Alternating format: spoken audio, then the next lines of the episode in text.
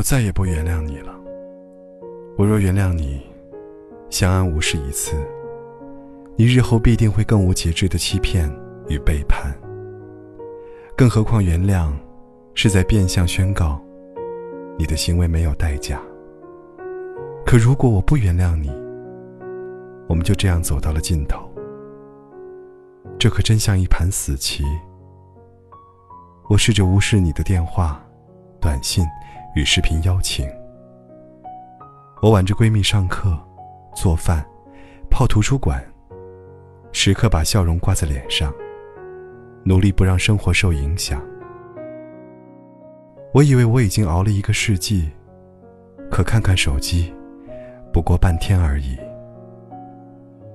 你室友给我发微信。无比十万火急，快出现啊！你老公自杀了。我连忙接受你的视频邀请。短暂的焦躁后，我看到你好端端坐在摄像头前。我动了一下，你立刻紧张起来。别关，我求你了，别关，我有好多话想对你说。我于是静下来，一言不发的看着你。你明显憔悴了一截，表情很严肃，眼睛里全是惶恐与不安。这几年，我们闹过无数次分手。原因，从打不通电话，到你忘记在五月二十日说我爱你。所以你大概是认得我这个表情的，说分手的表情。同样的表情，同样是尚未说出的分手。可我们都知道，这次不一样了。我是混蛋，我做了对不起你的事，可我是真的没想过和你分手。你没说完，便趴在桌子上，呜呜的哭了起来。你第一次哭是什么时候呢？高一暑假返校拿成绩单那个晚上，你在教学楼后的空地给我戴戒指，廉价的硬币戒指。被你借着路灯，小心翼翼地套在我中指上。这辈子就此被我套牢了呀，丫头。你带着明显装出的老成，对我说：“戒指大了不少，我依然很开心。”鼓起勇气把头靠在你肩上，你抿了抿嘴，说：“让你受委屈了，我以后长大赚钱了，给你买钻石的。”表情内疚，又认真。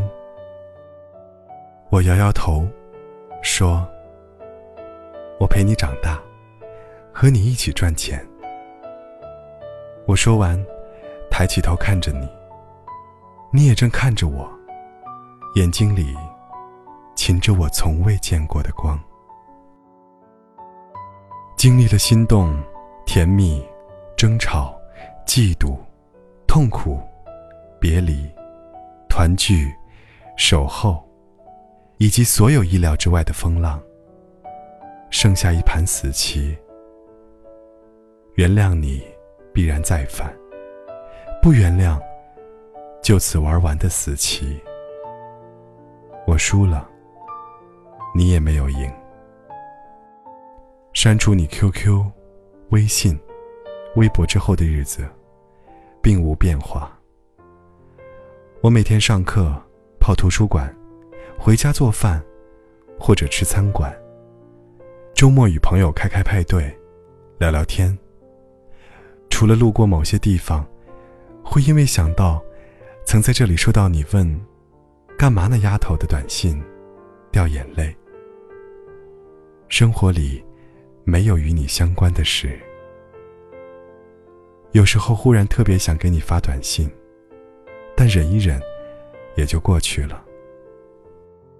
你一直在给我写邮件，长篇大论，说想我，说知错。回顾过去，展望和好后的未来。语句通顺，条理清晰。你高中语文就不错。我把你设为垃圾邮箱，点确定时犹豫了，随你去好了。我草草看看，从不回复。几个月后，你的邮件依然周周准时送到。